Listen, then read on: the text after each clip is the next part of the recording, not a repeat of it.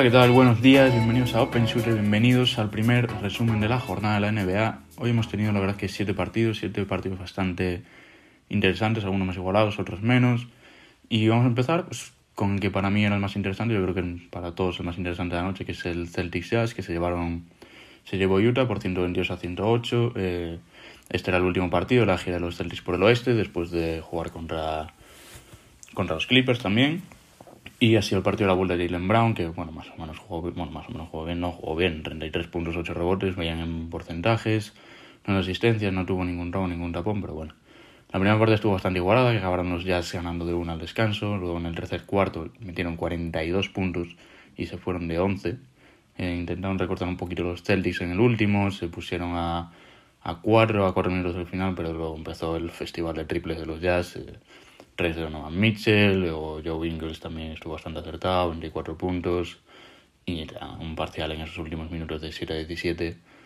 Eh, no, no tuvieron nada que hacer los Celtics al final, Donovan Mitchell metió 36 puntos, 4 rebotes, 9 asistencias, parte del factor Gobert que siempre condiciona mucho, condiciona mucho dentro de la zona a la hora de, de penetrar, es un jugador que intimida mucho, es muy largo.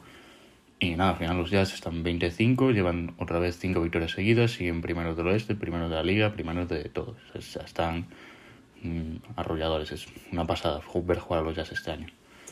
Eh, los Nets, los Nets eh, no estaba eh, Durant, volvió Kyrie, pero perdieron contra los Pistons. 111-122 contra los Pistons. Siguen teniendo muchos problemas en defensa, una rotación muy corta, o sea, están necesitan un traspaso ya, bueno, uno o varios, o fichar agentes libres o algo, pero no puedes, en mi opinión, no puedes ser un contender y no tener una rotación más amplia, tener más profundidad de banquillo, tener tíos que defiendan, porque Kyrie Harden, bueno, Harden es, ayer metió cinco tapones, pero no es un buen defensor, es un gran defensor, Kyrie ni mucho menos. Durant, Durant sí, pero no... Se, se le ve que está poniendo más esfuerzo en la parte de la ofensiva y bueno, lo que a mí me flipa de los Pistons, van 6-18, tienen el peor récord de toda la NBA. Pero es que esas seis victorias han sido Lakers, Nets, Celtics, Suns, Sixers y Heat. O sea, seis de los mejores equipos de la liga. Impresionante. O sea, no, no entiendo nada de este equipo, no entendí su agencia libre, no entiendo lo que tienen en el equipo. Solo ganan equipos buenos. No, no tiene sentido la temporada de los Pistons, pero bueno. Siguiente partido fue un Knicks Heat, que se llevaron los Heat por 98-96, muy apretado. Ha sido el partido en el que Rose volvió a debutar con Nueva York. Eh, los Heat eh, tuvieron que remontar en el último cuarto, y eso que fue un día fallón de Randall y R.J. Barrett. De hecho, Barrett falló un tiro para forzar la prórroga.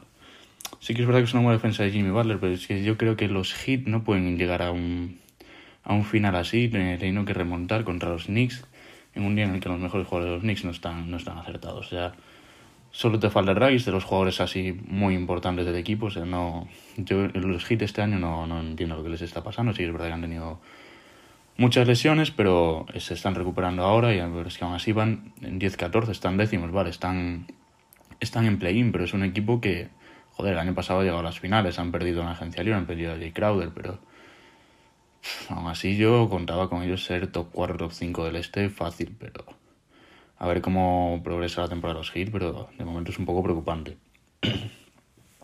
Luego tenemos un Rocket Pelicans, que bueno, no tuvo mucha emoción, ganaron los Pelicans de 29, no estaba ni Oladipo ni Christian Bull por lesión.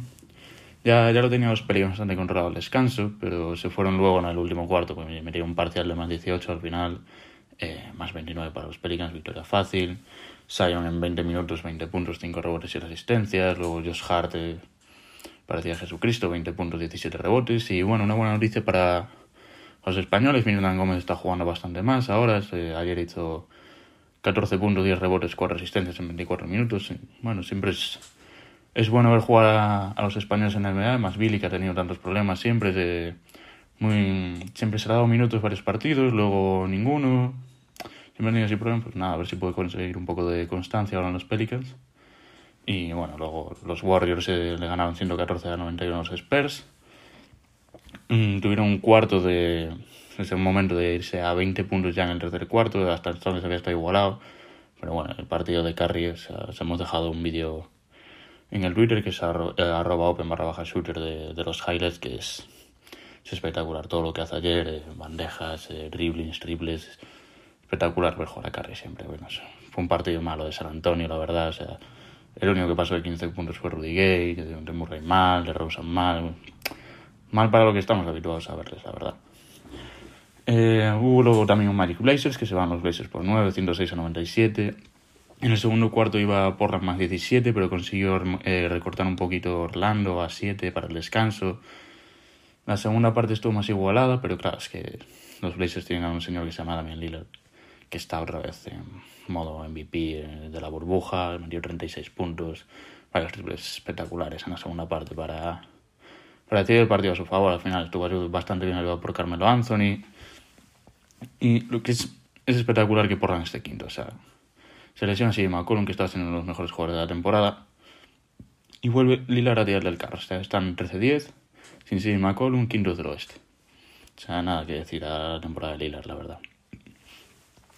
Luego el último partido es un Sixers Kings, que se van los Sixers por 119 a 111. Siguen primeros del este, 18-7, terceros en la liga. Y bueno, la verdad es que hay que destacar a Darren Fox, que está jugando estas dos últimas semanas a un nivel espectacular, está a nivel All-Star, ayer 34 puntos, 6 rebotes, 10 asistencias. O sea, está jugando impresionante, se está cargando a los Kings a la espalda y la verdad es que los Kings están ahora en un momento que están a las puertas de los playoffs, pero que les falta un poquito igual. Un traspaso por un alero más constante. Harrison Barnes empezó bien la temporada, ahora está aflojando un poco. Va de Hilton sabemos lo que es, que igual te hace un partido de 8 triples, 10 triples y luego te hace uno en el que se hace un 0 de 7. Pero bueno, los Kings iban arriba al descanso, eh, con un segundo cuarto bastante bueno, con 34 puntos. Pero bueno, luego Filadelfia en la segunda parte, sobre todo en el último cuarto, se puso en modo trabajo, con Embiid anotando y asistiendo.